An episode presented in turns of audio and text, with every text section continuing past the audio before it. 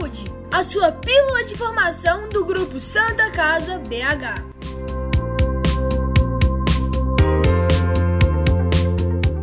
Olá, tudo bem com você? Seja muito bem-vindo, muito bem-vinda ao Dose de Saúde, a sua pílula de informação, saúde e bem-estar do Grupo Santa Casa BH.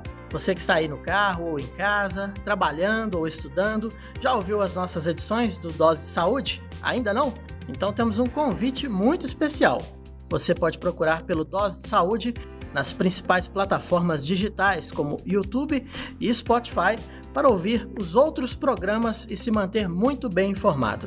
Dose de Saúde. Apresentação Marcos Coelho. Nesta edição do Dose de Saúde, vamos conversar sobre a importância da leitura para a saúde. Para conversarmos sobre esse assunto, convidamos o Dr. Rafael Matos Tavares, neurologista e preceptor do Ambulatório de Neurologia do Comportamento da Santa Casa BH. Tudo bem, Dr. Rafael? Tudo bem, é, muito obrigado pelo convite. Espero contribuir aí com a discussão. E é sempre bom trocar ideias nesse sentido, porque é um tema muito relevante, ainda mais atualmente, cada vez mais relevante. Então, estou à disposição aí. Se quiserem também me procurar no Instagram, só procurar lá, Rafael Matos. Rafael Matos com dois T's, né, doutor? Isso. Dose de saúde. Também conversa conosco a pedagoga e pediatra da Santa Casa BH, Ana Carolina Machado. Tudo jóia, Carol? Olá, Marcos. Obrigada aí pela oportunidade. Obrigada por estar discutindo também com o Dr. Rafael, com a Carla. Essa questão da leitura, ela realmente é algo muito importante para nós educadores, independente do espaço que nós ocupamos, espaços escolares e não escolares. E aqui para nossa pediatria também ele se faz com grande relevância, principalmente nesse período de internação de nossas crianças, nossos adolescentes. Então acredito que será um bate-papo muito importante. É isso aí, muitas crianças ficam internadas por muito tempo e não podem parar de estudar, né? Justamente.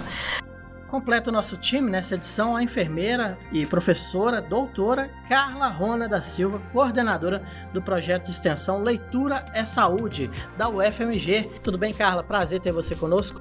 Olá, Marcos. É um prazer estar aqui com vocês. Eu agradeço o convite, a oportunidade de estar aqui dialogando um pouco sobre leitura, sobre saúde da nossa população de uma forma geral. E é um prazer estar aqui junto com o Dr. Rafael, com a Carol, para a gente estar batendo esse bate-papo e levando mais informação para a nossa população.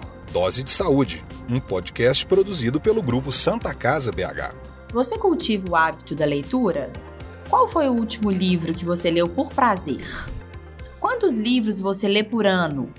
De acordo com a pesquisa Retratos da Leitura no Brasil, desenvolvida pelo Instituto ProLivro, o brasileiro lê, em média, dois livros por ano e cerca de 30% da população nunca comprou um livro. Mas, apesar disso, a boa notícia é que o hábito da leitura tem sido resgatado, sobretudo neste período de isolamento domiciliar durante a pandemia. Para muitas pessoas, a leitura tem se tornado uma opção para passar o tempo, aliviar a ansiedade e poder viajar para vários outros lugares sem sair de casa. Dose de saúde. Gente, como é que a, a leitura ajuda a diminuir o estresse e a ansiedade? É um processo ligado totalmente à cognição, doutor? Ou também ocorrem alterações no nosso organismo quando a gente está lendo?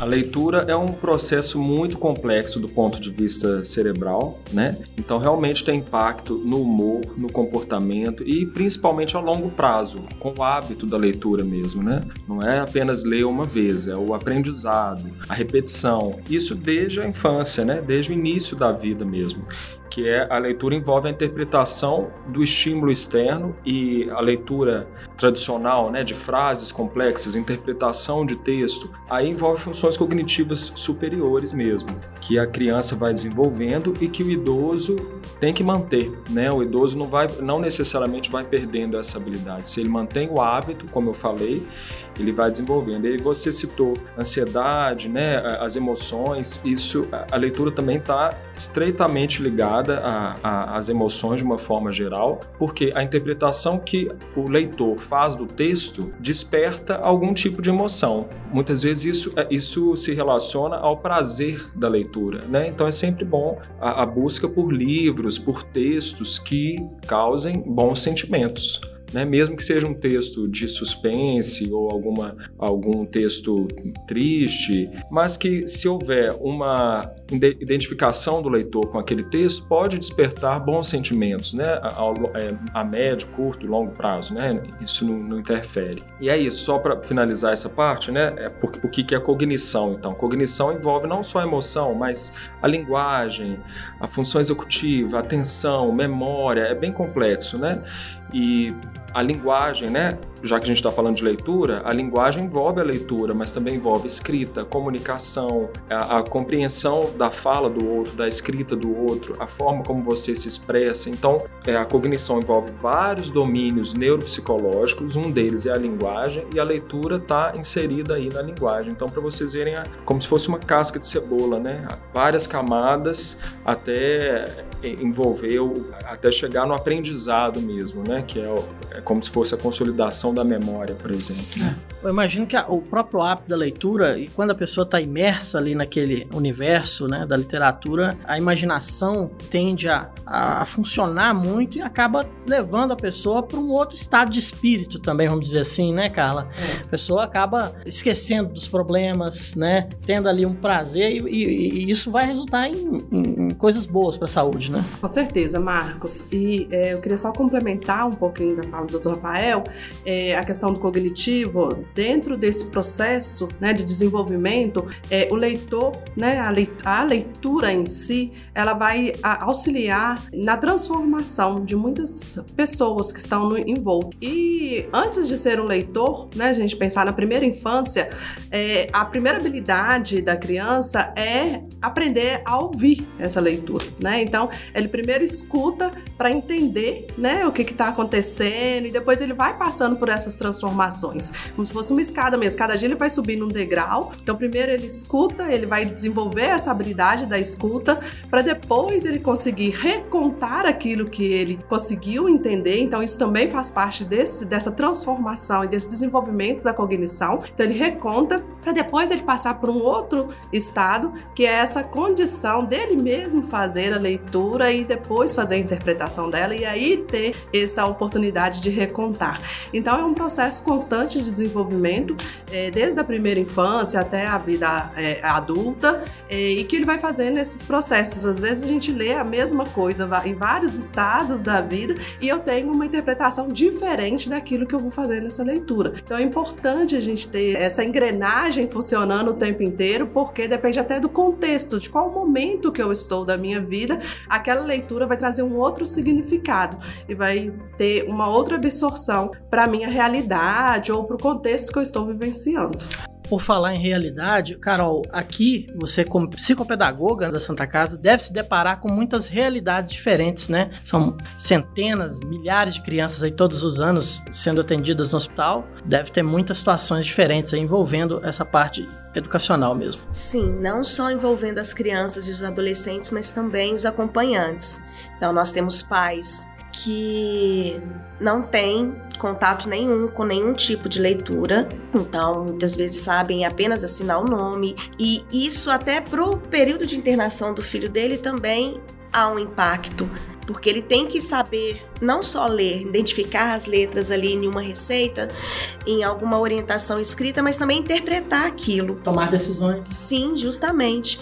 Então, essa questão aqui com a gente não envolve só as crianças, acaba envolvendo uma rede, né? É, envolvendo os familiares. E como Carla falou, e Dr. Rafael também já tinha falado anteriormente, a questão da leitura, nós temos uma crença errônea de que a leitura ela começa na, na, no período escolar da criança e não é. Confunde-se alfabetização e letramento. Nossas crianças hoje elas já nascem em um mundo letrado, já chegam no seu quarto tem a letra do nome dela, elas já conseguem identificar a galinha pintadinha, por exemplo, sem saber ler, sem decodificar a palavra galinha pintadinha. E isso também faz parte do mundo da leitura. Então aqui nós adaptamos as atividades de leitura pra, para os nossos públicos. Então os bebês eles têm um tipo de leitura que nós fazemos, as crianças que já sabem um pouco de leitura é, escrita, na verdade, elas têm um outro tipo de leitura. Os adolescentes que estão nesse mundo mais virtual, mesmo dentro de hospital, também nós trabalhamos uma leitura de uma forma diferente para que todos eles, dentro da sua realidade, tenham acesso a esse mundo. Eu queria enfatizar algo muito importante que a Carol falou. É, a gente vê isso na prática da assistência à saúde, que pais analfabetos, né? Infelizmente tem um impacto, né, o analfabetismo tem um impacto muito negativo no desenvolvimento da criança, o analfabetismo dos pais, uhum. né? E a gente tem que lutar contra isso mesmo, né? Mesmo na assistência, a gente tem que buscar meios sociais, políticos de melhorar isso, porque é nitidamente diferente o desenvolvimento de uma criança é, com pais que não sabem ler e escrever, mesmo duas crianças na mesma escola, aquela que tem pais que sabem ler e escrever vai ter um desenvolvimento melhor do que aquela que, que não tem aquele meio né, de leitura, de escrita em casa. Gostaria de complementar também é, a importância de que nesse ambiente né, dos serviços de saúde nós temos também um constante contato com a fragilização né, dessa criança, desse paciente, dessa família. Né? Então, muitas vezes elas encontram apoio é nessa aproximação com a leitura, porque a leitura vai ser um veículo de ligação entre o profissional de saúde, muitas vezes, e aquela pessoa que busca pelo atendimento de saúde. Então, a partir desse momento, eu posso ter a leitura como estratégico para aproximar, né, para ter um vínculo maior e ter também confiança né? Porque quando eu, enquanto acompanhante de um filho que estou num processo de internação, a fragilidade que eu estou naquele momento, né? As questões emocionais estão todas ali envolvidas e eu percebo que tem um profissional que lê para o meu filho, a minha interpretação frente àquele profissional é totalmente diferente, né? Porque tem a questão toda afetiva envolvida ali naquela relação. Então a leitura, ela também tem esse poder de aproximar as pessoas e fazer dentro do ambiente do serviço de saúde, fazer com que esse vínculo que é tão importante dentro do serviço de saúde seja ainda mais aprimorado e a gente tenha resultados melhor para o tratamento daquela população, né, que muitas vezes está ali nesse grande momento de fragilidade. Dose de saúde. Bom, aproveitando então a fala da professora Carla, é, eu vou contar uma novidade que acho que a Carol está sabendo disso. A Santa Casa acabou de lançar um projeto chamado Livraria Solidária, em que vai distribuir livros com uma certa periodicidade para os pacientes da instituição. São livros que estão sendo arrecadados pelo departamento de marketing da instituição via central de doações. E você tem interesse em contribuir, você tem livros em casa que estão em bom estado, estão parados, não tem, você já leu, não tem mais serventia teoricamente, né, na sua casa, você pode doar para Santa Casa. É só entrar em contato com nossa central de doações 3274 7377, que seu livro com certeza vai ser muito importante na vida de uma pessoa, de um paciente aqui da Santa Casa. Já pensou um livro que você leu há muito tempo atrás e parar na mão de um paciente que está aqui sozinho, às vezes não está podendo ter acompanhante? A importância desse gesto na vida dessa pessoa que está precisando de uma companhia, o livro pode ser uma boa companhia, né? Acompanhe as notícias do grupo Santa Casa BH e fique sempre bem informado. Acesse santacasabh.org.br. Pessoal, e de que outras maneiras a leitura pode contribuir para a nossa saúde? Bom, Marcos, eu costumo falar que a leitura é a atividade física do cérebro, né? A gente faz atividade física do corpo, vai lá, fica preocupado, né, com os movimentos, com as definições, as estruturas corporais, e muitas vezes a gente esquece de malhar o cérebro, vamos falar assim.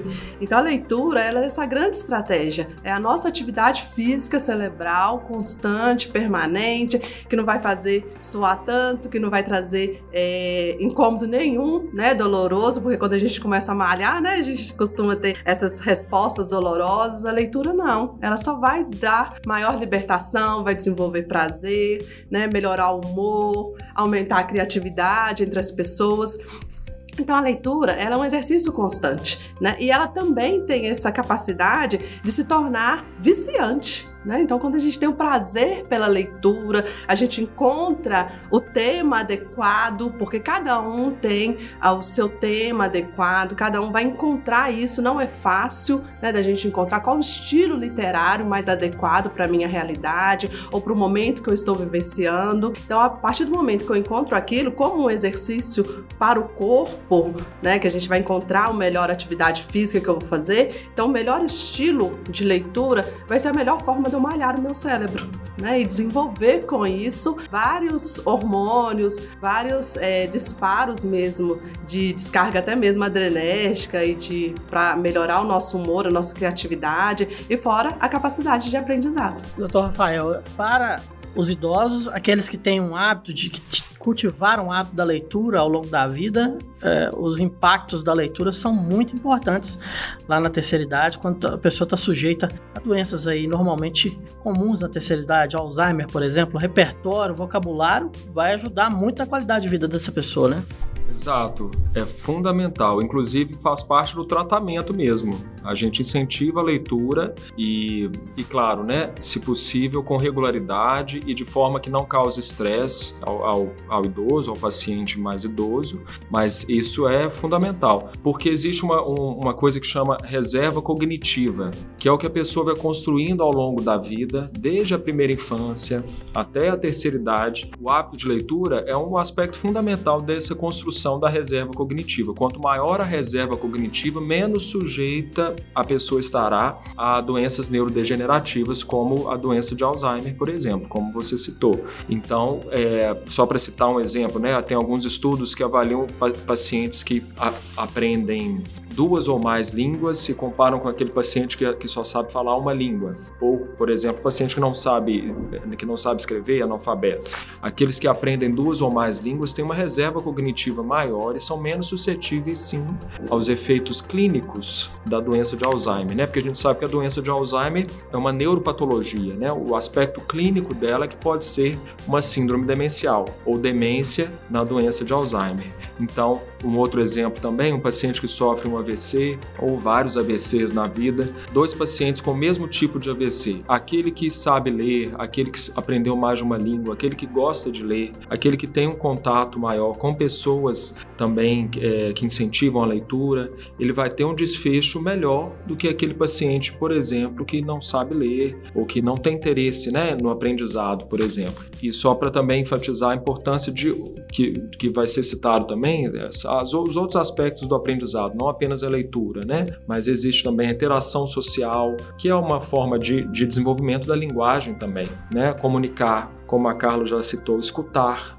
a, a, linguagem como um todo, não apenas a leitura, também é importante para a prevenção e para o tratamento das doenças neurodegenerativas, né? É fundamental. Okay. E o quanto antes começar, melhor. Então, é por isso que desde a infância a gente tem que incentivar. Gostaria de complementar também que quando a pessoa tem maior hábito pela leitura, ele entende melhor o que está acontecendo com ele do ponto de vista patológico, né? Ele consegue compreender melhor, fazer as conexões e até mesmo quando ele tem esse hábito da leitura, ele se compreende melhor. Então, ele consegue sinalizar para nós, enquanto profissionais de saúde, alguns aspectos de sinais sintomas de uma forma mais rápida do que às vezes aquele que não tem o hábito da leitura, porque ele não tem o autoconhecimento, ele não consegue fazer as conexões muitas vezes do que está acontecendo, por que, que aquela, talvez aquela alimentação não é tão adequada para aquele quadro que ele está vivenciando, ela predispõe mais aquele evento. Então, quem tem esse hábito, é, é, a gente tem uma comprovação científica, tem alguns estudos nesse, nesse caminho que mostram que esses pacientes, né, muitas vezes compreendem melhor o seu quadro, que conseguem falar mais de si para o profissional de saúde, eles são pacientes que têm mais contato com a leitura, conseguem fazer maiores, maiores conexões e com isso respondem melhor também ao tratamento, porque eles vão conseguir fazer uma adesão maior aquelas orientações que o profissional por entender a importância da orientação. É, voltando lá na questão da infância, é a mesma coisa de uma criança que não sabe dizer o que está sentindo, né? O adulto, quanto mais instruído, ele vai ter condições de, de passar para o profissional, né, cara? Com certeza. Gente, provavelmente é, a gente já deve ter ouvido aquela pessoa que fala eu trabalho o dia todo, eu tenho que cuidar da família, dos filhos, dos bichos de estimação. Que horas que eu vou ler? Então, que dica vocês podem dar para essa pessoa se organizar e cultivar o hábito da leitura? Qual é a melhor estratégia? Vou começar essa com a Carol. Bom, é, eu acredito que não tenha, não é a quantidade da leitura que você vai ter que vai te transformar num bom leitor, mas assim, mas sim a sua qualidade. Então não adianta nada você ler um livro em um dia e não compreender, né, aquilo, a essência do livro, isso não tem, não tem sentido algum. Então, a dica que eu normalmente dou, não só para os meus alunos é, na graduação ou nossos pacientes aqui, é que a leitura, por ser um hábito, assim como qualquer outro, ela tem que começar aos poucos, né? Então é melhor você ler todos os dias 10, 20, 30 minutos, mas compreender aquilo e aquilo ser prazeroso do que você tentar já ler um livro de uma vez, ter sono e não conseguir compreender nada do que você leu. Então, normalmente eu oriento isso a, aos meus alunos, meus filhos, meus pacientes, comecem aos pouquinhos. Igual a Carla falou, que a leitura ela não é o exercício que nós fazemos com o nosso cérebro. Ninguém vai para academia e já quer sair de lá Bom, ninguém não, porque eu também já tive essa fase de querer ir, já sair marombada no primeiro dia. E a gente se frustra porque não sai. Então você não se transforma em um leitor da noite para o dia, só que você tem que começar. Que seja por uma história em quadrinhos, que seja por uma receita de bolo, né? Que essas são também experiências que nós temos aqui na nossa pediatria. O importante é começar. Importante isso que a Carol traz, mas também algumas dicas que eu, que eu costumo dar né, para as pessoas que não têm o hábito da leitura, que hoje nós estamos vivendo o advento das redes sociais, principalmente com o confinamento. Né? Então, toda hora um, um bombardeamento de informação gigantesco, é, muitas informações talvez não tão viáveis, né, como por exemplo as fake news, que nós estamos vivendo um grande complicador para os diversos setores, não só na saúde, mas na economia, na política e aí vai. E a gente encontra tempo, né, para ir lá ver no aplicativo, ver na rede social o que que eles estão falando, o que que eles estão falando da foto que eu postei, o que que eles estão falando do comentário que eu coloquei. Então a dica que eu dou é, sempre que tiver vontade e que for utilizar da rede social, buscar esse canal de comunicação, para, né, deixa sempre um livro disposto ali, ou um link. Hoje a gente está vivendo o advento também dos livros é, com link para baixar gratuito, né? Os e-books. Então, é, sempre que tiver essa vontade de ir olhar a rede social, vai lá e dá uma lida num um parágrafo de um livro, né? Que aí de um vira dois, vira três. Porque se a gente for somar o tempo que nós estamos gastando com redes sociais durante o período de 12 horas, nem precisa ser de 24 horas, durante o período de 12 horas da nossa vida útil aí durante o dia, é assustador muitas vezes quando a gente para para pensar isso. Né? Hoje nós estamos vivendo trabalho remoto, então a gente precisa de utilizar sim, mas a gente tem que ter um policiamento de como que nós estamos utilizando essas redes sociais, esses outros canais digitais de comunicação. Então se eu paro um pouquinho, em vez de, ah, olha, agora eu não vou olhar minha rede social, agora eu vou ler um parágrafo desse livro aqui que eu estou deixando do meu lado já, para mim ter, quando eu sentir vontade de ir lá no celular para olhar, eu vou ler um parágrafo. No final de uma semana, talvez eu já li um capítulo uhum. de um livro. E isso vai tomando, tornando-se um exercício diário, né, de substituição. E através dessa substituição, eu posso encontrar um prazer ali na leitura e se tornar um hábito mais frequente do que o hábito pela rede social. Ou até uma complementação, né? Porque nós temos páginas no Instagram, por exemplo, que dão sugestões uhum. de livros livros, é, de e-books mesmo, de filmes. Então, utilizar as ferramentas que a gente tem de uma forma inteligente. Né? E aí, quando a gente assustar, a gente já vai ter mudado totalmente o nosso hábito, até mesmo de busca nessa rede social. A gente Sim. começa a perceber que essa, essa rede social, esses meus contatos começam a sofrer transição, né? Começa a mudar aquela realidade, mais voltado para algo que seja saudável, algo que traga realmente um elemento substancial que faça diferença e tenha um significado para minha vida. Concordo concordo plenamente, porque são estímulos diferentes, né? O estímulo da, da internet, do Instagram, das redes sociais ou de páginas, né?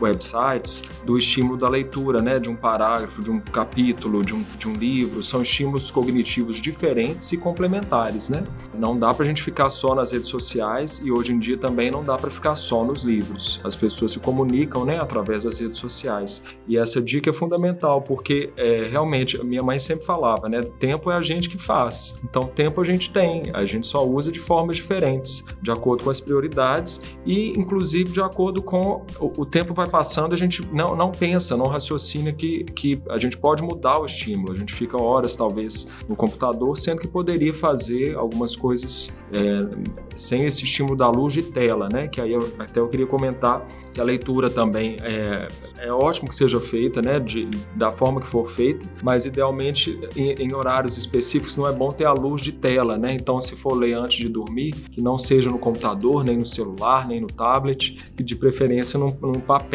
né? É, mas isso, a, isso a, a, cada indivíduo tem que descobrir na sua rotina como inserir esses, esses hábitos, né? Essas práticas de leitura para que se torne um hábito. Não pode ser uma coisa, um esforço, senão não vai se tornar um hábito, né? Como a, né, a Carol citou, academia, tem que musculação, tem que ser um horário que se encaixe perfeitamente na rotina da pessoa, senão depois de uma semana, um mês, ela vai desistir. A leitura é a mesma coisa. Siga o grupo Santa Casa BH nas redes sociais arroba Santa Casa BH. Bom, é muito comum as pessoas pensarem, ou já terem esse preconceito, ah, eu não gosto de ler, mas quando na verdade simplesmente não encontraram um gênero ali que, com que se identifica, né, que, que gosta. O próprio doutor falou no começo aí, questão da pessoa sentir prazer em ler, né? É, é muito comum, né, gente? A gente tem que insistir um pouco, às vezes experimentar autores diferentes, experimentar assuntos diferentes, né, Carla? Isso. É, uma outra dica que é importante a gente compartilhar aqui é justamente isso, a questão de encontrar o gênero literário adequado. Né? E para a gente encontrar o gênero literário adequado, eu vou ter que experimentar. Né? É igual encontrar o ponto da minha comida ali que eu vou fazer, né? Então, qual que é o ponto correto? Qual que, que vai melhorar o meu paladar, né? Qual que vai ser mais adequado ao meu paladar? Então, o gênero literário é isso. Qual que é o mais adequado? Qual que, é o que me dá mais prazer? Qual que é o que vai desenvolver melhor em mim o desejo de continuar a leitura? Então, a gente tem pessoas que têm um gênero, uma questão literária, né, de gênero literário diverso. Ele consegue transitar em vários gêneros literários. Como a gente tem algumas pessoas que não, é um gênero literário específico. Mas para me definir isso e conseguir falar exatamente, eu preciso experimentar, eu preciso me dar a oportunidade oportunidade de entender né, e de visitar esses gêneros literários. Hoje a gente tem um apoio da, da possibilidade de ter vários filmes né, que são oriundos de alguns gêneros literários, de alguns livros aí clássicos de uma forma geral. Então, é outra coisa que a gente que eu sempre falo com os meus alunos, com os pacientes atendidos pelo projeto, é que é, às vezes eu não não estou desejando ler, mas eu vi o filme e aí eu queria ver mais, entender um pouquinho mais daquele filme. Vamos pesquisar, será que aquele filme não foi oriundo de um livro? Né? Ele não veio aí. E aí o livro ele é bem mais denso, ele tem mais detalhamento, mais informações. Então isso também pode a, a auxiliar na eleição do gênero, né, literário. Normalmente o filme nem se compara ao livro, né? O livro normalmente é muito melhor, né? É, geralmente é isso que acontece. E às vezes a pessoa não tem essa informação, né? Que aquele, aquele filme que ela gostou tanto. Olha, quais estilos de filme que você gosta? Ou o que, que você gosta de ver de documentário? Série, né? Tá muito em evidência aí a questão das séries. E aí ela pode fazer essa, essa, essa conexão daquele estilo que ela gosta de ver, né? Para a questão do estilo para o ler, uhum. né? Para também fazer essa transformação. Então, muitas vezes ela precisa de alguém para dizer sobre isso, para aí sim ela conseguir fazer essas conexões. Como depoimento pessoal aqui, puxando o que a Carla falou, e talvez sirva para alguém também, né? Eu não, eu, uma das sensações mais gostosas que eu tenho, por exemplo, é gostar de um livro e depois de um tempo descobrir que vai virar um filme. Aí dá aquele, aquele friozinho na barriga, né? Aí você vai no cinema se decepcionar, né, doutor? Ou não. Ou, é, só, é, é, exato. Geralmente me decepciona um pouco, mas só a, aquela ansiedade gostosa de, ah, eu quero ver o filme, eu gostei tanto do livro. É uma, é uma sensação muito gostosa e talvez alguém aí possa, né, quem, quem não tem o hábito de leitura, possa se, servir como estímulo, né, para quem sabe, né, ah, já sabe que aquele livro vai que aquele livro vai virar um filme, ou até já virou um filme, mas ainda não assistiu, então pega o livro para ler antes que eu, bom, eu pelo menos sempre tenho uma sensação gostosa de essa expectativa, na verdade, né? Mesmo que o filme não fique lá tão bom, mas essa expectativa de ver, ah, olha, é, é, totalmente diferente do que eu imaginei, ou, ou, é muito legal ver a interpretação também dos atores, a, a visão que o diretor tem daquela história, né? É, é, é, um depoimento pessoal aí que talvez sirva de estímulo, né, para as pessoas que queiram ler aí, pegar essa dica da Carla de algum livro que, que já virou filme ou série ou que vai Um virar. exemplo muito prático disso que hoje está muito forte é os quadrinhos. Nos quadrinhos hoje todo, quase todos já se tornaram filmes de grande sucesso, né? Sim. Uhum. E com relação às crianças, gente, como incentivar o hábito da leitura? A gente já comentou aqui da importância dos pais introduzirem isso na vida das crianças, né? É, os pais lendo as historinhas provavelmente é o primeiro grande incentivo, Carol. Marcos, eu acredito que sim, porque as crianças elas se espelham primeiramente em seus pais. Né? Então, as primeiras referências que nós temos em nossas vidas são nossos pais, nosso círculo ali mais próximo. Um exemplo mesmo na minha casa, quando eu era criança. Meus pais, mesmo não tendo um grau de instrução elevado, eles sempre gostaram de ler. Então, meu pai tinha o estilo dele, que eram uns livrinhos de faroeste, e isso na minha casa nunca faltou, esses livrinhos de bolso. E a minha mãe já gostava de uma coisa assim de Jorge Amado, ela comprava. desde- Então, na minha casa sempre teve livro e estímulos, mesmo que visuais ou experiências assim afetivas não faltavam. E aqui na pediatria a gente vê muito isso. Às vezes os pais não têm essa esse hábito, mas quando nós começamos a levar isso para eles de uma forma diferente, igual nós fizemos há pouco tempo na pediatria, nós fizemos uma contação de história utilizando o livro O Monstro das Cores, para trabalhar a questão das emoções, né? E nós utilizamos o livro fantoches e depois eles reproduziram a história com dedoches. E foi uma atividade muito bacana que os pais falaram assim: nossa, quanto tempo que eu não contava uma história para o meu filho? Olha que relação bacana. Então eu não preciso ter essa relação com ele só na frente de uma televisão ou mexendo em um celular. Eu posso ter outras, outras formas de interação com meu filho utilizando um livro. Não precisa ser um livro denso.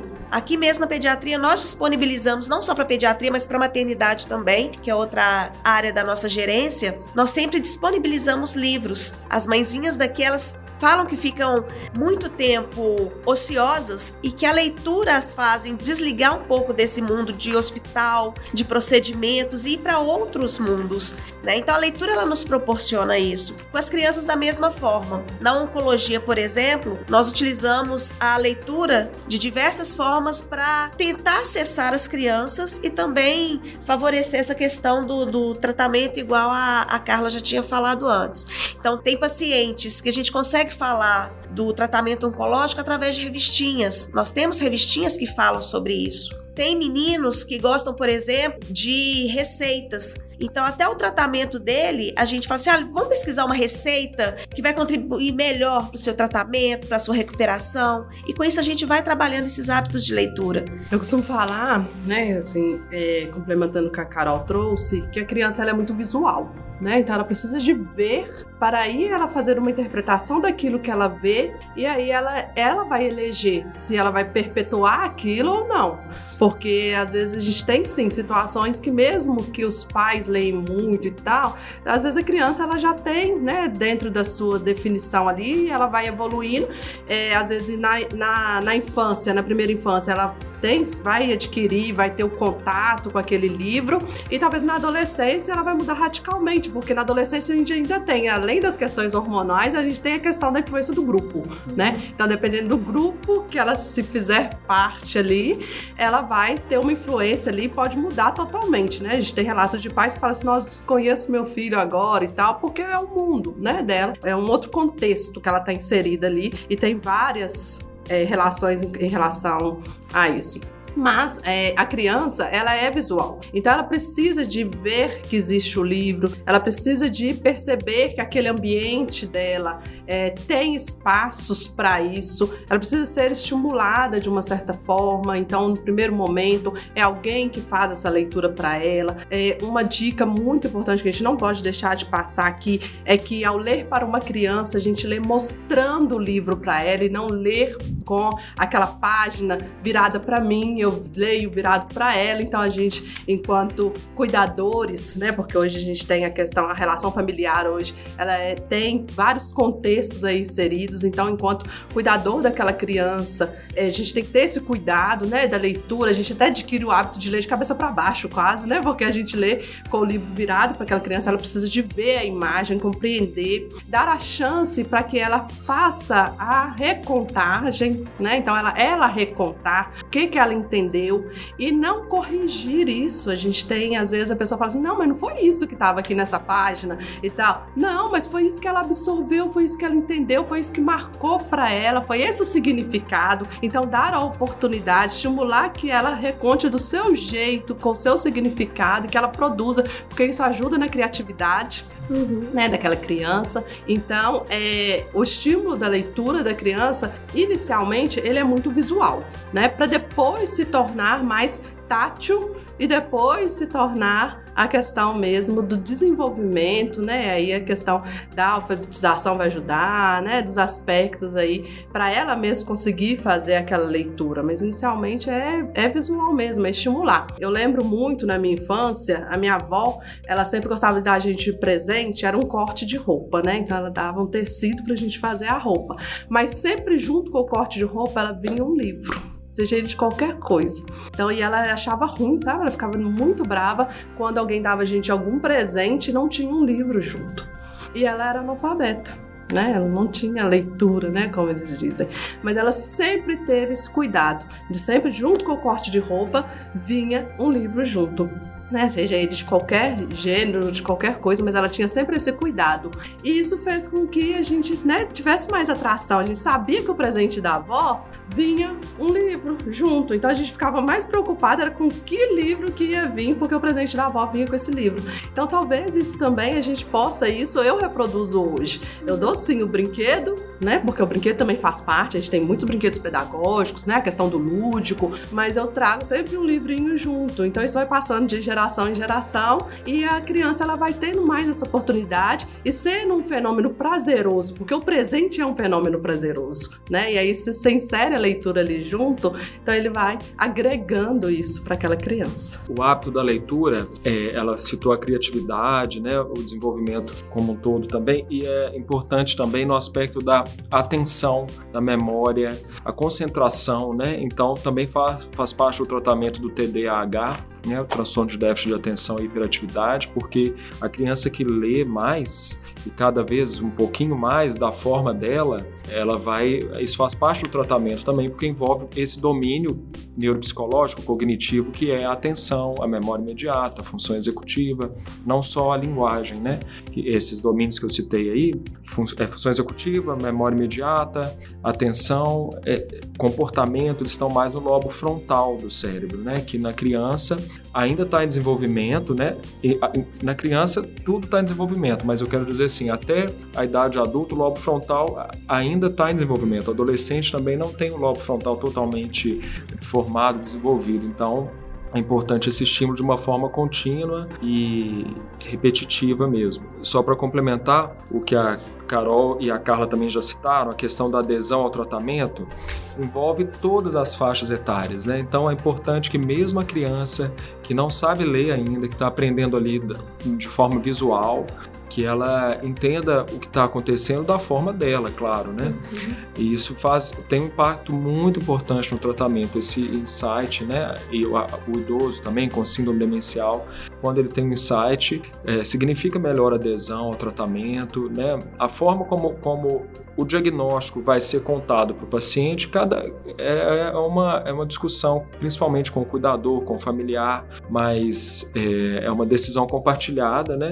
E influencia na, na adesão terapêutica, sim. Eu acredito que seja importante também a gente falar da questão da leitura na criança, que talvez ainda não tenha um letramento, é a oportunidade, dar a ela a oportunidade de contar através do desenho, né? Então ela muitas vezes ela desenha aquilo que ela está vivenciando, né? E nós, enquanto profissionais de saúde, muitas vezes a gente pode utilizar desse desenho. Então dentro da, de, um, de um ambiente pediátrico, né? De uma pediatria e tal, nós enquanto profissionais também estamos atentos àquele momento que a criança faz o desenho, né? Uhum. Porque tem, existe esses espaços do momento de recreação, né? Com certeza a Carol sabe falar mais disso do que eu, mas de recreação para o desenvolvimento da criança ou de ocupar um tempo ocioso mesmo que ela está ali dentro da pediatria, mas que nós profissionais de saúde temos que estar atentos. O que, que ela está desenhando, qual que é a forma, qual o contexto, porque muitas vezes está dizendo daquele momento que ela está vivenciando. Então, o que ela desenha não é simplesmente é, fazer riscos e tal, né, colorir, até o, o que ela desenha, ele diz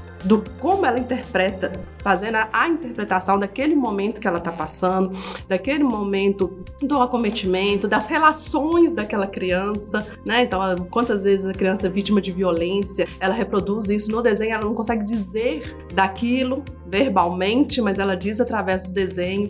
Então, a questão da relação do lúdico. Então, a leitura não é só de palavras, né? Ela vem também através de outras manifestações e ela vem também. É, um grande exemplo é a questão do desenho, né? A criança ela desenha, ela faz, ela tem todo um contexto em cima daquele desenho, ela tem uma história a partir daquele desenho. Então a gente também tem que estar atento a isso e fazer uma leitura junto com a criança daquele desenho que ela produziu ou após uma leitura que eu, eu li um livro para ela, eu falei assim, agora vamos desenhar sobre esse livro que a gente leu aqui agora ou sobre essa página desse livro. E aí ela vai reproduzir através da leitura, porque tem algumas crianças que têm dificuldade de dizer, de recontar, mas existem formas uhum. de recontar e às vezes uma delas é o desenho, né? E aí a gente estimula ainda mais a atenção, né? A concentração, porque ele teve que concentrar para ouvir, depois ele vai concentrar para reproduzir isso através do desenho, que é mais uma habilidade. Sobre essa relação com, com o desenho, na nossa pediatria nós temos dois projetos, um que chama Arte na Veia, que a gente trabalha algumas temáticas, traz algumas informações até relacionadas à leitura para as crianças, depois elas reproduzem isso com desenhos com expostos na pediatria. E agora nós iniciamos um que chama Sua História Vale um Livro. Então as crianças, algumas crianças, como é piloto, né? Algumas crianças receberam um caderno para elas produzirem a sua história dentro aqui do hospital uma espécie de diário e o dia que elas não tiverem conseguindo expressar por palavras, elas expressam por desenhos e o nosso objetivo é depois transformar isso num e-book. Só ainda não sabemos como? Eu acho que a comunicação da Santa Casa vai te ajudar. Ah, gracinha.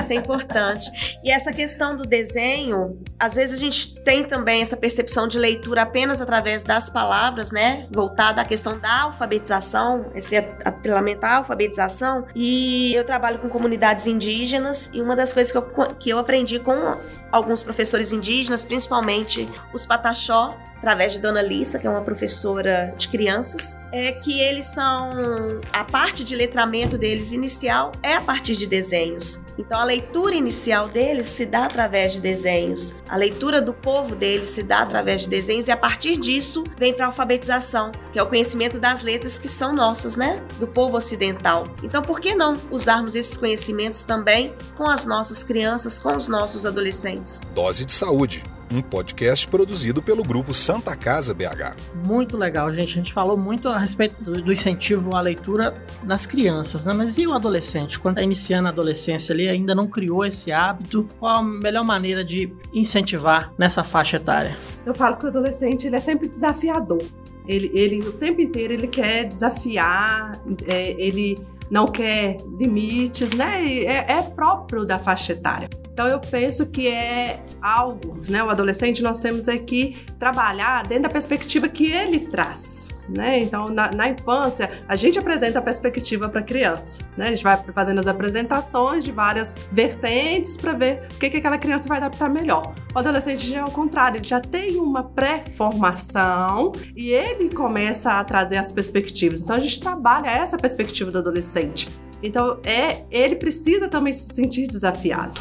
Então, adolescente, muitas vezes a gente precisa de trabalhar mostrando para eles assim: olha, é um, um desafio, né? Talvez estimulando o lado competitivo, mais saudável daquele adolescente. Então, dentro das escolas, a gente vê muito a questão da gincana, né? De desenvolver competições de leitura, é, de campeonatos mesmo. Ah, olha, vamos escrever uma redação, é a redação melhor, vai ser pontuada, vai ser premiada, vai ficar no quadro ali. Então, o adolescente ele precisa de ser desafiado, ele gosta dos desafios. Para ele, faz parte, né? Aquele processo do desafio mesmo. E dentro dessa cadeia, de ser desafiado, é, de se inserir ali no contexto competitivo, dentro de uma competição saudável para ele, que aproxime o grupo de adolescentes e que não afaste. A gente também tem que tomar muito esse cuidado, né, de, da questão do conflito, porque é uma faixa etária muito que, que traz essa questão do conflito, né? Então a gestão de conflitos dentro desse processo é importante, mas que a gente faça algo para motivar o grupo, né, para motivar eles terem maiores relações, porque porque é muito comum dentro de uma classe ter várias subdivisões, né? Ter vários grupos ali com os adolescentes, é muito comum.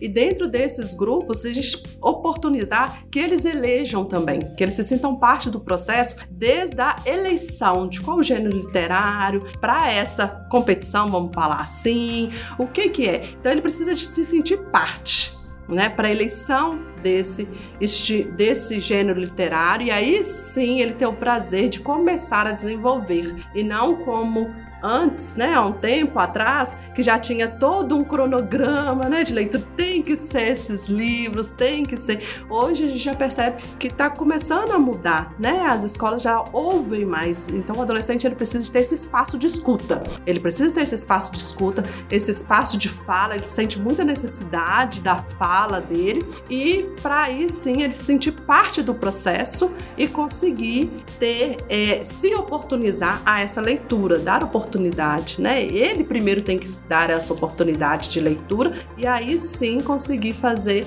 isso naturalmente se tornar um hábito, né? Com prazer e não como algo obrigatório. Você tem que ler isso para fazer, né? Chamava até de fichamento na nossa época, né? Hoje a gente já até muda esse contexto, vamos fazer um resumo, vamos fazer uma resenha, vamos fazer a releitura, vamos trazer isso nos desenhos. Os adolescentes também gostam muito de desenhar, às vezes a gente acha que é só em primeira infância, né? Que gosta de desenhar. Não, tem, os adolescentes também gostam muito. Qual o estilo, né? Hoje a gente tem aí muita a, a influência oriental, né? Então tem os mangás, um monte de coisa aí dessas influências.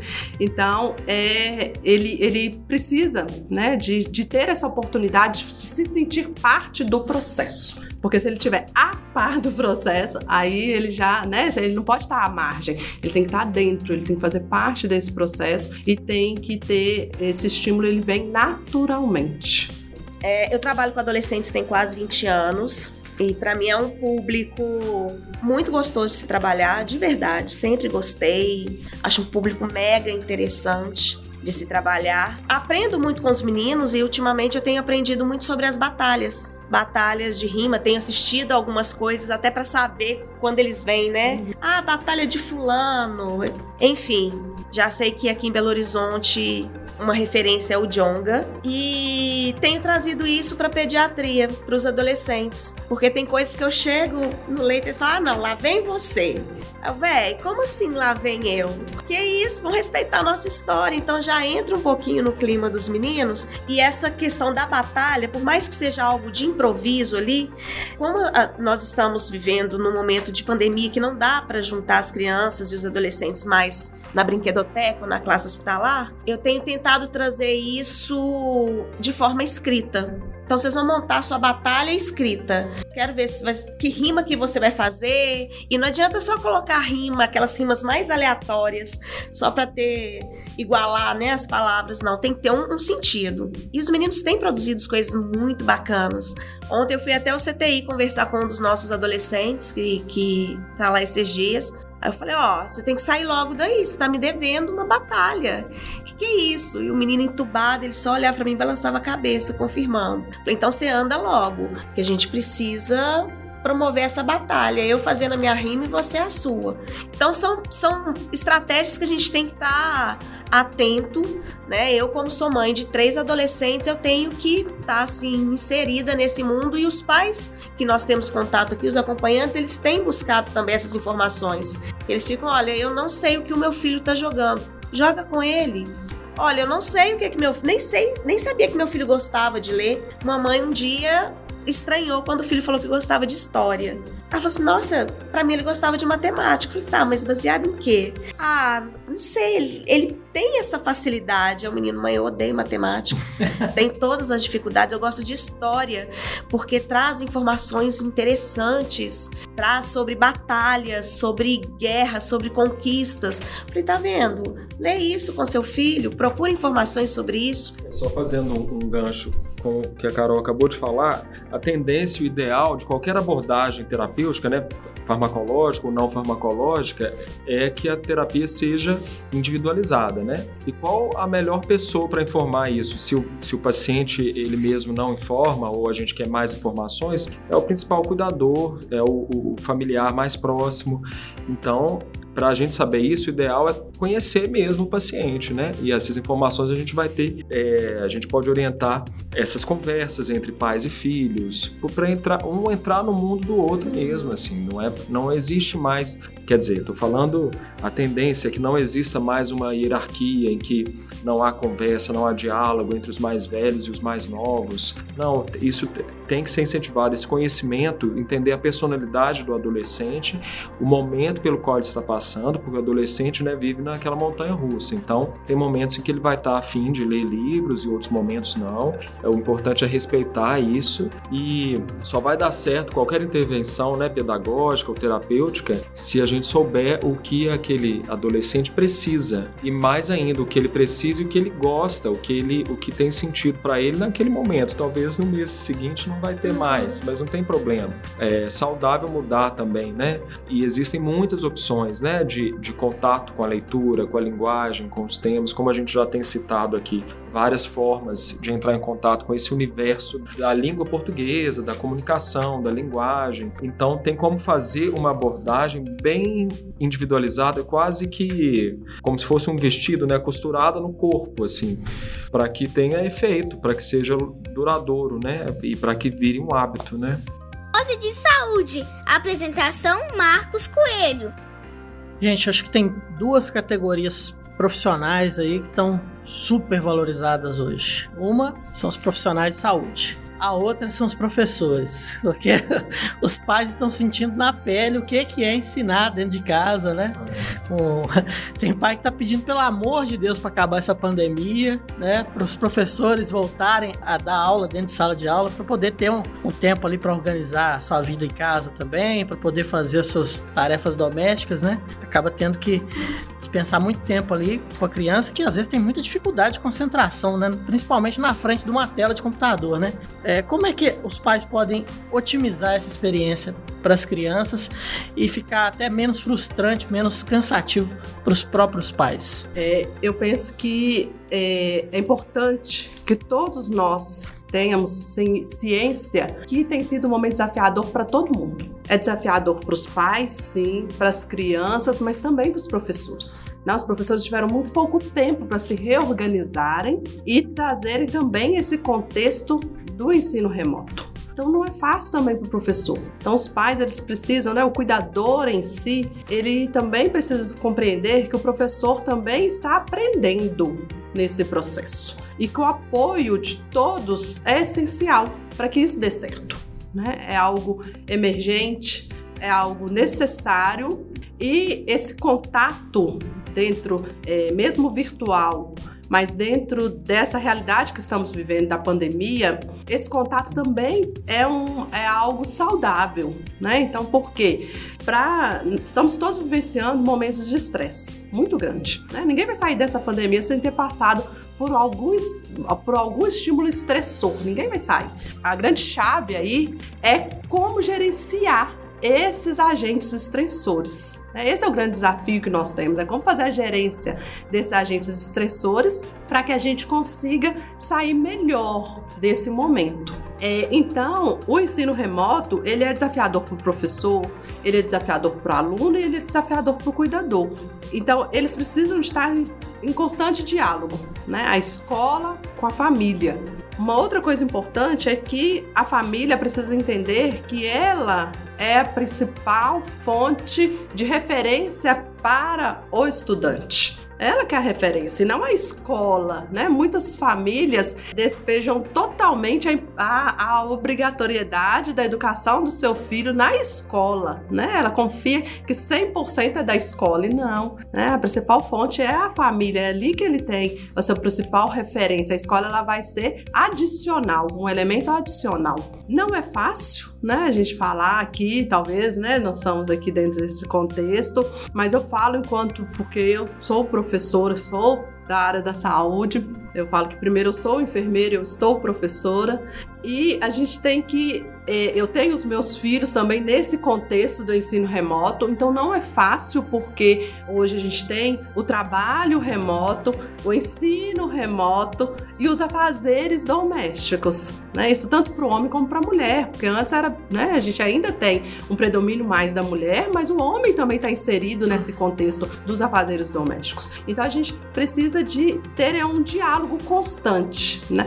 E também mostrar para o estudante que aqui aquilo é momentâneo, né? Vai passar, ele vai voltar para a escola, mas que é necessário, que é algo prazeroso, que vai continuar o desenvolvimento dele, nós temos que ter cuidado com o tempo de exposição à tela desses, desses estudantes, desses professores também, porque a gente aumentou muito o tempo de exposição de tela, né? Então isso também tem as suas consequências, esse tempo de exposição de tela. Então a gente aumentou muito. Então precisa de tentar-se um equilíbrio e ter calma. Nós, né, enquanto agora já falando enquanto pais, nós não, temos que cobrar respostas imediatas dos estudantes né? Nem enquanto pais, nem enquanto professores. Nós temos que ver o que, que eles estão dando conta de responder, né? Respeitar o que eles estão dando conta de responder, o que, que eles estão dando conta de fazer absorção e com calma, né? Não, não tem que preocupar se o meu, se o meu filho tem um livro, né, didático, porque hoje as escolas trabalham com os livros didáticos, ah, tem que terminar esse livro durante o primeiro semestre. Não, eu tenho que ver qual a qualidade da absorção daquela informação, o que, que ele deu conta de fazer. Ah, não deu conta nesse momento? Então vamos esperar, vamos fazer intervalos e depois eu volto novamente. Então, ir com processos. Uma outra dica muito importante é rotina todo mundo precisa de rotina. Nós fomos tirados totalmente da nossa rotina, né? Então, assim, a gente teve que replanejar e estamos tendo que replanejar diariamente. Um planejamento que a gente fazia para a semana, agora ele é para o dia, às vezes até para o horário, né? Porque a tarde já mudou totalmente. Mas, principalmente, a criança ela precisa de rotina. É, então não dá para ter uma aula, principalmente as atividades assíncronas, né, que são as aulas que ficam gravadas. Então hoje a criança assiste de manhã, amanhã ela assiste à tarde e não tem uma rotina. A criança ela precisa dessa rotina, ela precisa de ter, mesmo em casa, que os pais encontrem qual que é o melhor horário, qual que é o melhor horário que ela produz para assistir esse vídeo, essa aula que está film... que tá gravada. A escola, as atividades síncronas, que são as atividades ao vivo, a escola ainda tende a fazer no mesmo horário. Mas as atividades para casa, né, as outras atividades de leitura, de ver um vídeo, os pais precisam de, de junto com o estudante, pactuar rotinas para que aquilo se torne um hábito e até mesmo o corpo se prepare, porque nesse momento o corpo se prepara para aquele horário, é o horário de sentar, concentrar, tal. Então a rotina é muito importante, mas essa rotina ela vai sendo construída junto com o estudante, a família e o estudante construir essa rotina juntos, para aí sim a gente conseguir passar por esse momento, né?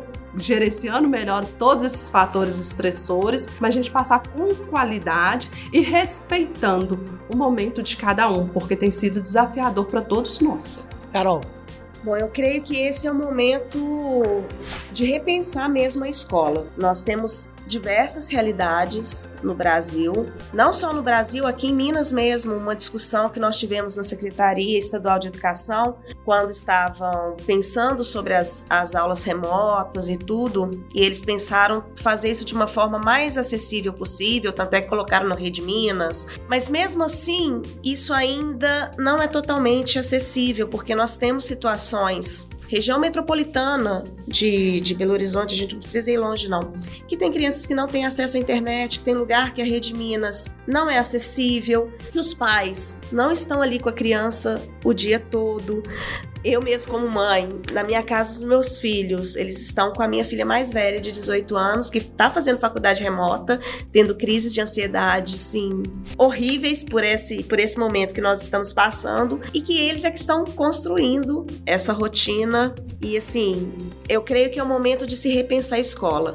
Mesmo à distância ou de forma remota, a gente ainda está focando muito na questão de conteúdo. Ah, tem que aprender é, função, equação. Tá, mas sacrificando o quê? Será que não é o momento de nós investirmos, aproveitarmos o que a gente está vivendo para trabalhar competências socioemocionais? que hoje em dia estão tão escassas, porque conteúdo, por mais que seja mesmo a função da escola passar, conteúdo depois você consegue revisar. Competências emocionais que estão tão escassas hoje, não. Questão da empatia, da resiliência, da criatividade. Por que não aproveitar esse momento para trabalharmos isso? Cada vez mais, a forma como a educação tem sido costurada, a gente vai ser direcionado a grandes áreas. Então, por que, que eu não foco nisso agora? Porque a minha preocupação como, como professora, como pedagoga e como mãe é, após essa pandemia, como vai estar a saúde mental das nossas crianças, nossos, nossos adolescentes e até nossos alunos. Igual eu falei, eu dou aula no ensino superior. E eu liguei para os meus alunos para saber como que eles estavam. E era um choque que eles falavam assim: eu tô devendo alguma matéria, alguma, algum trabalho? Eu falei, não, tô ligando para saber de sua vida, como é que você tá nesse momento. Não, mas você é a professora. Eu falei, uai, então, eu como professora preciso saber da sua vida, se está bem, porque se você não estiver bem, você não vai produzir. E aí era o momento deles falar, olha, eu não tô conseguindo dormir, fulano perdeu emprego, eu não tô tendo o que comer dentro de casa, ou eu não tô dando mais conta de ficar. Então, com isso a gente vai direcionando o trabalho pedagógico também da gente. Então, os professores hoje, além de ser conteudistas, eles tiveram que aprender a ser é, um pouquinho de terapeutas, youtubers, influenciadores, porque uhum. prender essa galera não é fácil, ainda mais atrás de uma tela, onde você pode silenciar ali, fechar a sua tela e ninguém sabe se você está matando aula virtualmente. Então a gente tem, eu, eu acredito que seja um momento oportuno para se repensar a escola, se repensar a educação. Aqui mesmo no hospital nós temos as classes hospitalares para as crianças e adolescentes, porque é algo previsto em lei, então é direito deles, no momento de internação, ainda ter é, acesso à educação. E a gente tem reinventado a classe hospitalar. Começamos trabalhando a questão de conteúdo e realmente não estava dando certo, então nós estamos reinventando. Como eu posso trabalhar aquele conteúdo, mas desenvolvendo competências socioemocionais? Então é isso, aproveitar esse momento e transformá-lo, como diria o Cortella, né? Pegar o momento grave e transformar em momento grávido. Nessa questão, né, ainda da, do ensino remoto, né, das atividades online, é, é, o que a gente tem percebido também que os estudantes estão precisando, né, completando o que a Carol traz, estão precisando ser ouvidos. Né? Eles têm uma necessidade de escuta muito importante, eles têm necessidade de um espaço para falar sobre o que eles estão vivendo. Então, muitas vezes a gente, né, enquanto professor, a gente prepara uma aula e tal, mas a gente tem que ter cuidado de reservar sempre um espaço para aquele estudante falar sobre o seu momento, né? Então, assim, eu recentemente organizei uma aula é, na graduação e aí eu percebi no início da fala dos alunos que eles não precisavam daquele conteúdo naquele momento, eles precisavam de falar. E aí eu na hora eu falei assim: não, vamos mudar isso aqui e vamos deixar eles falarem. E aí foi uma aula inteira da, do que, que eles estão passando nesse momento. E no final, eles mesmos falaram assim: nossa, professora, eu tô tão aliviado porque não sou só eu que tô passando por isso. Sim. As dificuldades é da turma inteira, então, nossa, pra mim foi tão bom essa aula, né? Porque eu vi que não, não tô sozinho, né? Mesmo nesse isolamento, eu não estou só. Então, esse espaço, esse lugar de fala também é necessário, né? Esse espaço para essa fala. E isso em todas as faixas etárias. Eu percebo isso com, enquanto mãe, né, com minha filha de seis anos, que ela quer falar com os coleguinhas e quer conversar ali. E a gente também tem que acender um alerta e repensar a questão da acessibilidade. Né? Porque a gente ainda não tem esse contexto, a gente ainda tem casas que não têm a internet, é. né? Que não tem os recursos digitais para conseguir né, tá incluso nesse processo. Em relação à classe hospitalar, a gente, eu tenho um artigo publicado que a gente fez uma revisão sobre as classes hospitalares e é, a gente vê que ainda é, é difícil para o serviço de saúde se organizar para conseguir colocar em prática a classe hospitalar e quando consegue colocar em, em prática, capacitar os profissionais para o exercício da atividade em si. Então é extremamente desafiador, mas a gente tem tentado né, fazer isso acontecer num processo de uma forma geral.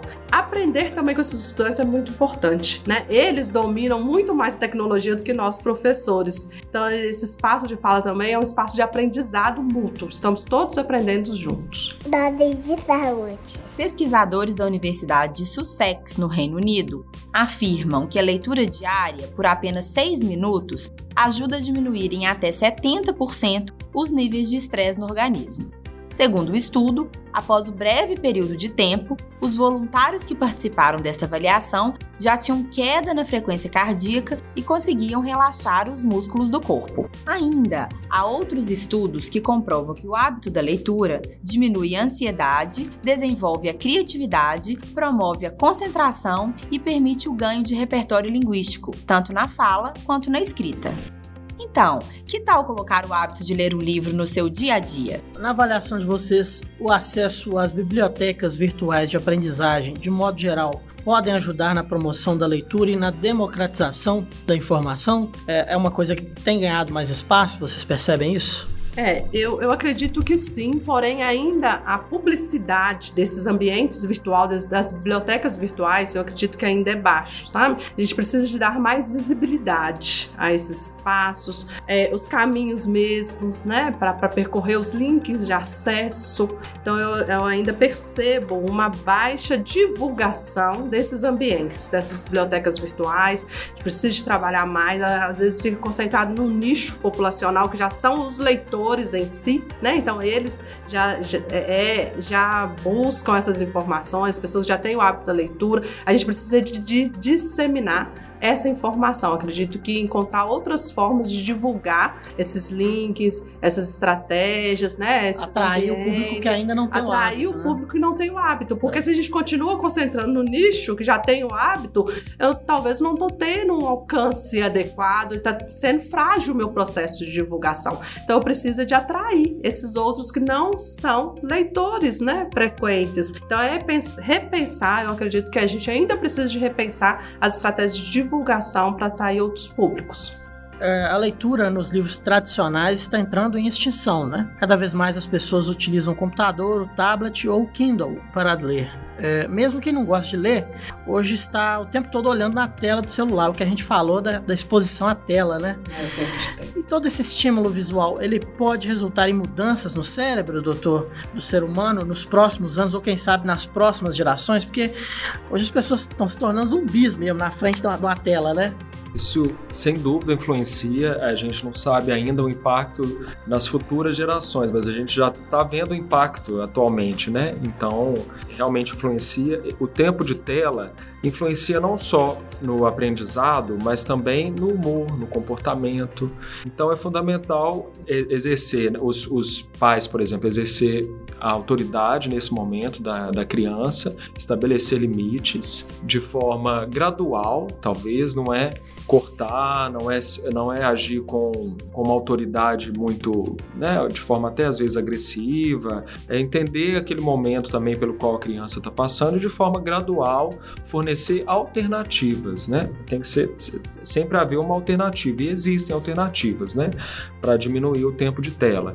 Eu quero sempre, sempre para os meus pacientes e para no geral a gente tem que pensar nesse período da quarentena de isolamento social como um período delimitado, assim, a gente não pode se basear tanto daqui para frente nas futuras gerações nesse período da quarentena. Vai servir de exemplo, de aprendizado, é, é realmente é, é, uma, é, um desafio muito grande para todo mundo, mas é, as orientações são sempre pensando numa situação sem quarentena, né, daqui para frente, até para oferecer uma perspectiva mais otimista, porque o otimismo não custa nada, né? Uhum. Mas voltando ao que você perguntou, né? O cérebro ele, ele precisa de rotina, ele precisa e a rotina envolve inclusive a produção de hormônios, né? Existe o ritmo circadiano, que é o ritmo que a gente fala ao longo do dia. Então, por exemplo, a melatonina é um hormônio que é influenciado diretamente pela, pela luz, né? E, e Claro que inicialmente só a luz do sol, mas agora com a luz de tela, essa luz azul, a gente tem que limitar essa luz azul no período noturno mesmo, né? A gente sabe que existem algumas patologias, né? Atraso na fase de sono, algumas patologias assim que são pontuais, mas no geral as pessoas fazem mais atividades durante o dia mesmo e vão dormir à noite. Então a, isso faz parte da rotina, né? Nesse sentido, o aprendizado é influenciado, né? pela, pela rotina, pelos níveis de melatonina, pelos níveis de cortisol, que também é outro hormônio que não pode estar em níveis elevados na hora de dormir, por exemplo, é o hormônio do estresse. E o hábito da leitura pode ter essa influência positiva, porque vai não só organizar a rotina, mas também a atenção, a concentração, aquele momento pra, de aprendizado tem que ser um momento de maior atenção, ou seja, o, os, o hormônio do sono né, tem que estar tá menos ativo, tem que estar tá mais alerta. E esse é o melhor momento para momento aprender. Né? Doutor, o senhor mencionou a importância da leitura na hora de dormir usando a, a folha de papel, o livro, né? Isso, idealmente. É, existe alguma, alguma, algum estudo já que comprove essa contramão entre a leitura é, a leitura com papel e a leitura na tela, uma coisa está estimulando o cérebro e a outra está fazendo o cérebro se acalmar, podemos dizer assim? É, na verdade, isso, mais uma vez, isso é muito individual, né? Porque dependendo da leitura também, a pessoa vai ficar, vai, vai ser um estímulo para manter o estado de alerta, né? Se for um livro muito envolvente, vai acabar dormi dormindo muito tarde, né? Então, cada pessoa tem que descobrir aí o seu equilíbrio mesmo. O que é sabido é que a luz de tela antes de dormir não pode, não é indicado. E, e até assim, algumas horas antes de dormir, não é só desligar o celular e a televisão e o computador 15 minutos antes de dormir, não. É algumas horas antes de dormir já não pode ter mais esse estímulo de luz de tela. Então isso é cada vez mais difícil, né? Televisão no quarto não é indicado, por exemplo, computador no quarto, essa coisa de home office também. Não levar o computador para a cama. O quarto tem que ser um ambiente para descanso mesmo. Então, o principal do quarto é a cama, o colchão e o tra... nem a cama, é o colchão e o travesseiro que tem que estar adequados para o sono adequado. Mas por outro lado, existem alguns rituais que podem ajudar na rotina de sono. É, por exemplo, uma oração, e às vezes algumas pessoas encontram na leitura com uma luz. É, a luz do abajur, né? uma luz indireta, menos forte, menos clara. É, a leitura pode ser um momento de relaxamento, pode funcionar como aquele ritual. Tem gente que faz ritual de cuidados com a pele, tomar um chá, um chá clarinho, né? Chá preto também não pode à noite. Mas é, a leitura pode entrar nesse ritual da preparação para o sono, do relaxamento, e aí aquela pessoa pode ter aquilo como hábito ler algumas páginas antes de dormir e não ter nenhum, nenhuma espécie de insônia no início do sono. Então, realmente é se conhecer, né? Outro aspecto importante é não se cobrar tanto, porque cria mais ansiedade ainda. Nossa, hoje eu fiquei até tarde no computador, eu não podia ter feito isso. Não, tudo bem, No dia seguinte você tenta desligar o computador mais cedo e aos poucos, porque a gente não quer criar mais ansiedade ainda do que já, já existe, né? Acho que é isso, é, é cada um se conhecer e esses rituais eu acho que tem um papel importante na rotina, que é fundamental. Só para finalizar essa parte da, da rotina, nos pacientes que têm algum comprometimento cognitivo já instalado, ou às vezes uma síndrome demencial mesmo já instalada, a rotina também é fundamental, não, né, não apenas para a criança ou mesmo nas outras faixas etárias, mas o paciente que já tem um quadro demencial, a rotina é necessária e faz parte do tratamento não farmacológico, faz parte da redução do estresse do cuidador. Então, é, mesmo nesse período de isolamento social, a gente tem que enfatizar isso na medida do possível: horário para dormir, horário para apagar as luzes, horário para atividades lúdicas, porque é, isso vai influenciar é, diretamente nos níveis de estresse, né, que a gente já comentou do hormônio do estresse, nos níveis de, de alteração de, né, de comportamento, de humor. E assim, só para agora finalizando mesmo, como mensagem final sobre esse tema, né, de humor, de isolamento social, é um momento de autoconhecimento, né? As pessoas vão se voltar para si e como elas se relacionam com as outras também. Então, o, o, não estou falando só de paciente, mas qualquer pessoa vai descobrir estratégias para prevenir, idealmente prevenir, né? Transtornos de humor, transtornos de sono e se houver algum desses transtornos, tentar passar por eles pensando nesse momento como um retrato, uma, uma fase delimitada e com otimismo. É, a questão né, dos livros tradicionais, né, do livro impresso, ele é, é, a questão da, da extinção, né, da diminuição mesmo dessa produção, até mesmo de produção desses livros. Várias livrarias é algo que já é fato, é. né? A gente já percebe isso sim acontecendo, não só para livros, como de conhecimento, como, como materiais de, de cunho científico, né? Se a gente pensar hoje em artigo científico, a maioria das revistas agora são online, a gente quase não tem mais as revistas no formato impresso. Então é algo sim, né? Né, da, da, nossa realidade e que a gente vai ter que. É, nós estamos tendo que encontrar. Tentar encontrar equilíbrio nesses processos. Então, cada vez mais, no ensino superior mesmo, é muito comum a gente ver a substituição do caderno por um tablet né, em algumas instituições. Tem, uh, já tem aluno que não leva mais caderno para aula para anotar, ele anota tudo ali no tablet. Né? A gente vive o desafio já das fotos, de gravar a aula para depois escutar, mesmo porque nós, enquanto professores, a gente não consegue controlar isso. Eu não sei se o aluno está gravando se não está a aula, a gente não tem esse descontrole total. Então, a questão tecnológica é algo real que nós estamos vivenciando e que a gente precisa é aumentar o diálogo em relação à gestão dessa tecnologia, né? Desse, desse aparato tecnológico, desse suporte tecnológico que nós estamos. E eu falo que a gente é, é como se a gente estivesse num barco à deriva que tem onda de todo lado, porque cada dia é um, é um suporte, é um recurso tecnológico diferente e que a gente não tem conseguido acompanhar a velocidade. Muitas vezes os nossos alunos, né, o paciente, o adolescente, ele acompanha muito mais rápido do que nós, enquanto profissionais da saúde, da educação. É, então a gente tem que tentar ver né, qual é esse universo, estabelecer pactuações para ter um equilíbrio ali dentro desse universo, mas que essa questão do ensino remoto, da educação online, esse momento da pandemia tem nos alertado para a importância da gente entender minimamente esse universo tecnológico, né? Porque não é de domínio de todos, é algo real, mas que a gente precisa de entender melhor, dialogar melhor para encontrar estratégias para a utilização, desde a primeira infância até as outras etapas da vida. Então é algo que eu acredito que nós ainda precisamos de dialogar muito sobre isso. Talvez seja até uma pauta para um outro contexto, porque é algo ainda extremamente conflitante e desafiador. Siga o grupo Santa Casa BH nas redes sociais. Arroba Santa Casa BH. A nossa convidada Carla, professora do FMG, aliás, Carla, sou fã da sua avó, viu? Já sou fã dela. Tem um projeto de extensão muito legal que é o Leitura é Saúde. Fala um pouco pra gente sobre esse projeto, como é que começou, como é que funciona. Sim, Marcos, agradeço até o espaço para a gente falar do, do, nosso projeto Leitura Saúde.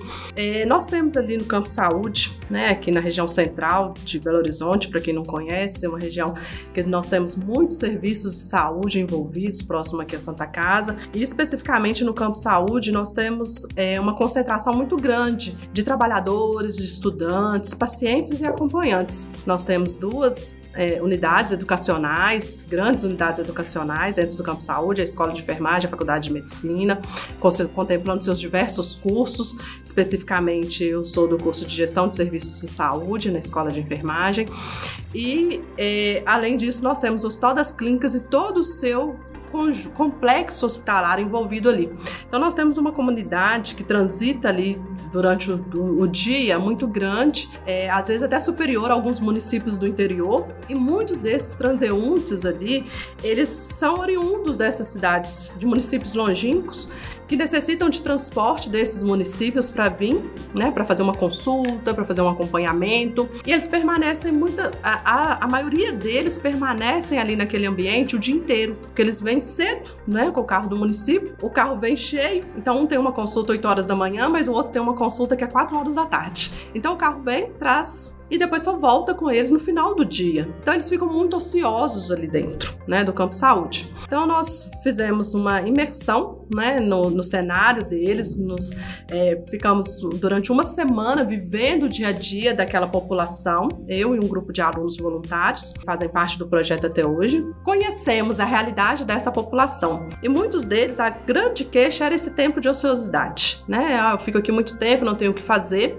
Para nossa surpresa, muitos nos relatavam que nem saíam ali daquele ambiente do campus, nem para ir. A gente tem uma grande rede de supermercados próximo, então eles tinham medo de ir lá e perder o carro ou se perder lá dentro. Né? E então eles ficam muito tempo ali no campus, sem nada, sem ter nada o que fazer. Então nós escutamos essa população, essa comunidade, e eles trouxeram várias alternativas. Dentre elas, uma, a que a gente mais ouviu é de ter alguma coisa para folhear.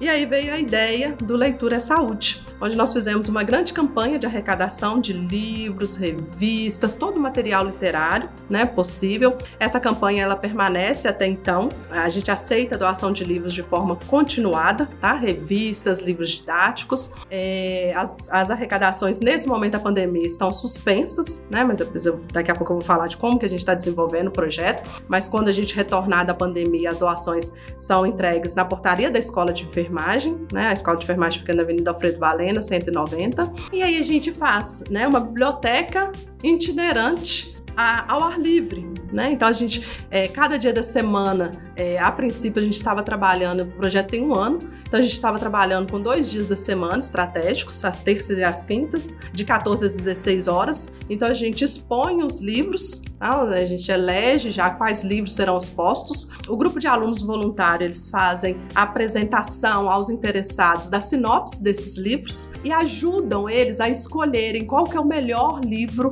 para eles naquele momento. Então, porque não é só a pessoa pegar lá, escolher e tal, não. Os alunos apresentam a sinopse dos livros e ajudam eles a eleger qual é o melhor livro para ele naquele momento. Então, toda a população que transita pelo campo saúde, ela faz parte de um cadastro num banco de dados virtual. É, ela pode levar o livro, ela vai ficar com o livro o tempo que ela achar necessário tá? Muitos falam assim, ah, eu só volto na consulta daqui seis meses, eu posso ficar com o livro? Pode, pode ficar com o livro. Ah, eu não volto mais, então o livro é um presente para você, você pode levar o livro para você. E tem feito uma movimentação diferente no campus, deixando esse momento de ociosidade para trás e contribuindo para também para a integração entre eles, porque na hora que um tá lendo um livro, o outro tá ali também, acaba fazendo um movimento também diferente no campus, com a questão da exposição dos livros ao ar livre, né? Então tá tudo ali exposto, às vezes nos bancos, nas paredes do, de, de algum serviço de saúde, né, de algum ambulatório, então fica exposto mesmo. Então tem um movimento diferente. É, os nossos usuários têm,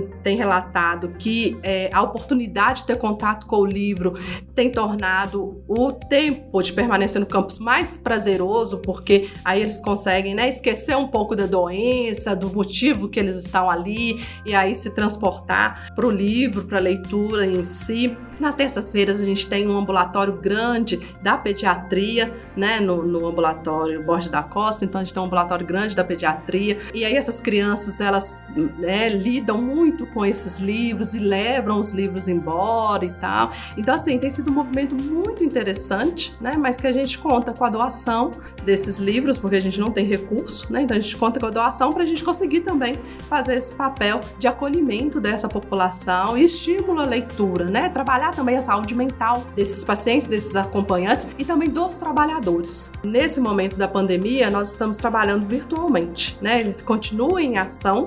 Então, o, nós temos o Instagram Leitura e Saúde. Então, a gente tem feito lives literárias. Então, tem feito lives onde os alunos fazem leitura de livros. Outros momentos a gente entrevista, né, historiadores, educadores, né, editores de, de alguns, é, algumas revistas, alguns periódicos. Temos feito também indicação, né, de links, onde a gente já divulga o link, onde que a pessoa vai clicar e já vai vir o livro direto, não precisa fazer todo aquele caminho até achar o livro, não. Então a gente tem indicações semanais de leitura, de literatura aí com disponibilização de links. E também, junto ao projeto Leitura e Saúde, a gente tem dado suporte a um outro projeto, está vinculado a outro projeto, que é o projeto Cuidar de Quem Cuida, que a gente tem desenvolvido e enviado mensagens positivas e de estímulos, de motivação aos trabalhadores do setor saúde. Então, a gente, dentro do projeto Cuidar de Quem Cuida, a gente faz o contato com a rede familiar do, tra do trabalhador de saúde, seja ele assistencial ou administrativo, ou manutenção, nutrição, e a gente faz envio de mensagens de otimismo, de gratidão, de motivação, principalmente nesse momento, né, que a gente está vivendo, muito difícil para o trabalhador do setor saúde. E aí o Leitura Saúde, ele também está ju junto a esse projeto, encaminhando para esses trabalhadores links com indicação literária também para somar a esse trabalhador do ponto de vista do, da sua saúde mental, do seu cuidado. Muito bacana. Bom, então Gente, antes de terminar, eu queria que cada um de vocês fizesse uma indicação de um livro para os nossos ouvintes, alguém, algo que vocês leram que gostou muito, marcou a vida de vocês ou de repente que estão lendo agora. Começar pelo Dr. Rafael, doutor. Olha, eu tô numa fase, eu falei de autoconhecimento, né? Eu tô numa fase de ler autobiografias para conhecer outras pessoas também, né? Outras histórias. Tenho gostado muito e eu, eu li recentemente a da Michelle Obama, Minha História. Gostei muito e um outro que eu li há um pouco há um, há um tempo atrás, mas recentemente também, é o do a, o livro do Lázaro Ramos, Na Minha Pele. Eu acho que são duas indicações muito legais, assim, é uma forma da, também da gente desenvolver, né, empatia uhum. e conhecer um, outras realidades. Então, isso, a, a minha dica é, é isso: é tentar conhecer outras realidades, tentar buscar conexões com a sua própria vida, porque na verdade nós somos todos, é, no fundo, no fundo nós somos todos iguais, passamos pelos mesmos conflitos em diferentes fases da vida, cada um da sua forma, mas é isso. É, minhas dicas são essas. Ok. Dose de saúde.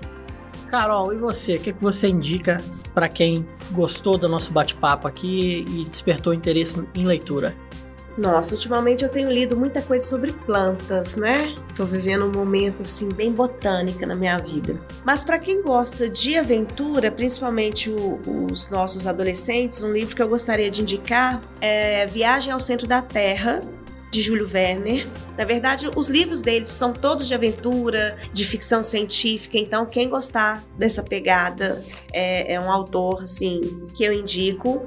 E para os pais que tiverem os pequenininhos, eu indico o livro O Monstro das Cores, que dá para trabalhar essa questão mesmo de todos os sentimentos, os potinhos dos sentimentos, e tem ele em PDF também. Então dá para trabalhar isso de forma lúdica. E o paciente que gosta de história, quem que é? Paciente já um brother? Como é que é? Já é, um, um vida louca comigo. pois é, então eu gosto muito de história também. Vou, vou recomendar é, do Demetrio Magnoli, chama A História das Guerras. Começa contando a história da Guerra do Peloponeso acho que foi 5 mil antes de Cristo, uma coisa assim. E termina com a última guerra que, que relata é a Guerra do Golfo. Então são as 15 principais guerras que mudaram o destino da humanidade. Muito bacana, recomendo. E você, Carla, o que, é que você recomenda? Bom, Marcos, é, esse momento que nós estamos vivendo, né, de, de de muita solidão, né, de muito afastamento, desafiador para pais, professores, alunos, né? Então eu, recomendo o livro do Augusto Cury que eu acabei de ler, me ajudou muito e eu tenho certeza que vai ajudar muita gente, que é Pais Brilhantes, Professores Fascinantes.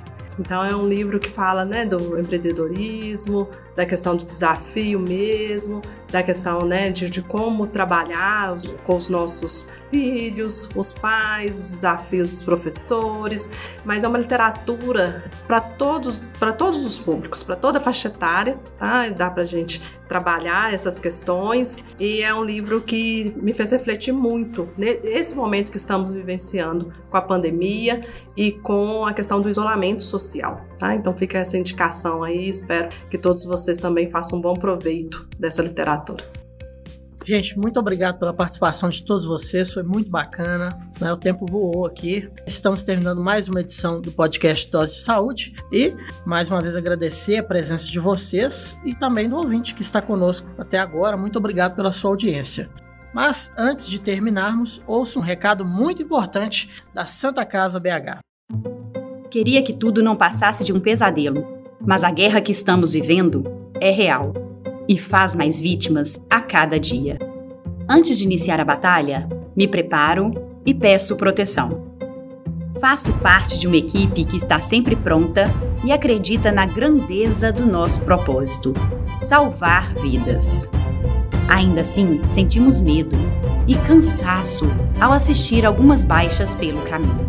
Mas aqui, na Santa Casa BH, ninguém se abate. Muitos já venceram essa batalha e a cada vitória, acreditamos mais no fim dessa guerra. A gente segue firme, sabendo que podemos contar com milhares de aliados como você. Doe para Santa Casa BH. santacasabh.org.br doações. Ouça o podcast Dose de Saúde nas principais plataformas digitais e compartilhe com seus amigos. Muito obrigado a todos e até a próxima edição do Dose de Saúde. Tchau! Você ouviu Dose de Saúde, um podcast produzido pelo Grupo Santa Casa BH.